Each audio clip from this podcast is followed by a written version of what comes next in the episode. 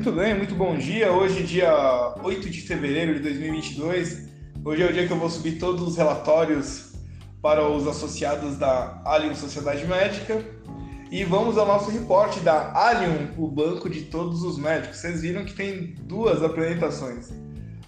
Allium Sociedade Médica, que continua, né? Nós estamos finalizando as carteiras, vamos agora em março finalizar as carteiras, né? Fazer o resgate bonitinho ou permanecer, quem quiser permanecer, e automaticamente as carteiras vão ser anexadas ao banco, que é o Allium, o banco de todos os médicos. Tecnicamente é a mesma coisa, mas tem simplesmente a mudança da nomenclatura, né? Então a nomenclatura vai ser alterada e, e caminhamos a partir daí. Então, tranquilo. Vamos falar de ontem, então, final de ontem.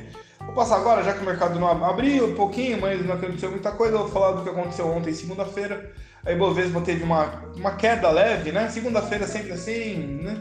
Uh, e teve um pequeno um, um recuo tímido de 0.3, 0.22, a gente foi até 111 mil pontos. Saudade da meta de 130 mil, né? Mas como, ah, estamos em ascensão, né? apesar de tudo, estamos em ascensão. É, não teve muita informação ontem, foi um, um dia tranquilo. Hoje, que é terça-feira, vem a ata da reunião política né, do, do Banco Central e o mercado vai procurar sinais sobre a magnitude da alta da Selic, que, que subiu. Dado fechado da inflação oficial do país em janeiro vai sair na quarta, né? assim como a pesquisa de vendas no varejo, que é relativa a dezembro, enquanto o indicador da atividade econômica, que é o IBCBR, será anunciado na sexta. Quer dizer, é uma semana de informações para se fechar o que vai ser o mês de fevereiro. Né? Então a gente vai estar pegando a informação de todos os pontos para ver como vai se, como o mercado se posiciona. A pesquisa do Focus do Banco Central montou, é, mostrou alta das expectativas de economistas para a inflação em 2022 de 5,38 para 5,44, uma pequena subida, né? uma pequena up de 0,6%. E o índice geral de, de preços, né, que é IGP-DI, que é a disponibilidade interna da FGV, subiu acima do esperado em janeiro e a indústria automobilística continua com desempenho fraco no mês. Uh, vamos lá o que aconteceu aqui.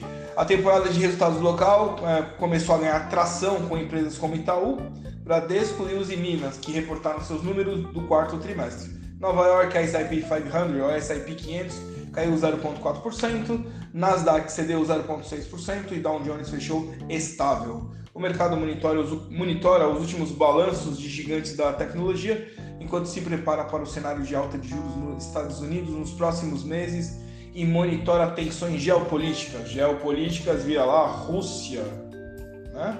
Estamos ali com uma pressão ali na Rússia, Ucrânia sentou lá o senhor presidente Putin com o Macron você vê que eu não falo senhor presidente Macron, né?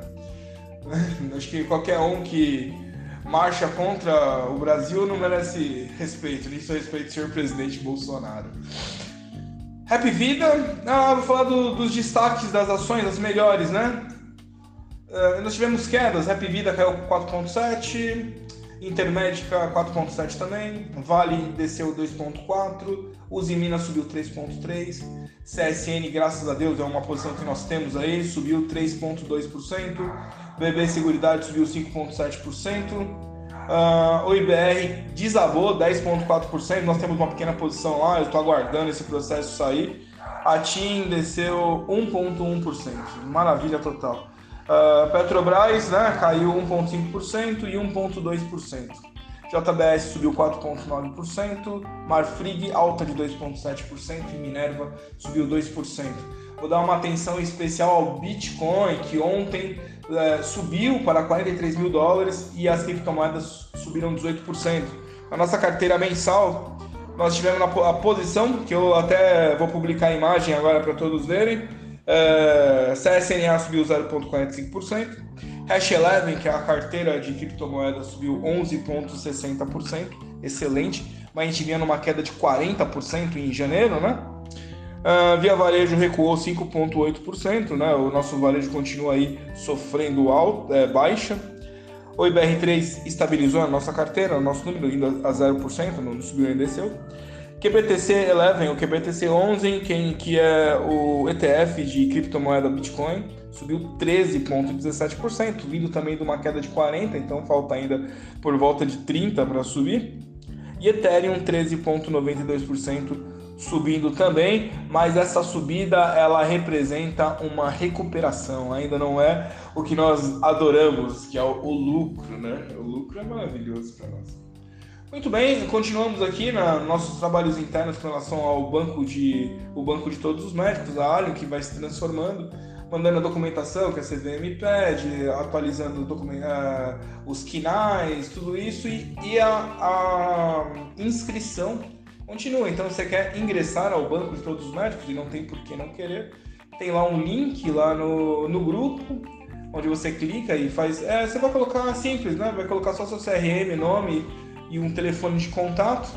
E em, março, que abre o aplicativo, nós vamos chamar todos para já cair direto no aplicativo. Então é simplesmente uma, é, uma intenção de ingresso, para a gente ter uma noção de quantas pessoas já conhecem a nossa proposta proposta maior, óbvio, né? O banco, o banco Allium, que é praticamente é um banco de todos os médicos de fato, onde todos os médicos são donos, né? Todos têm uma cota é, de ações.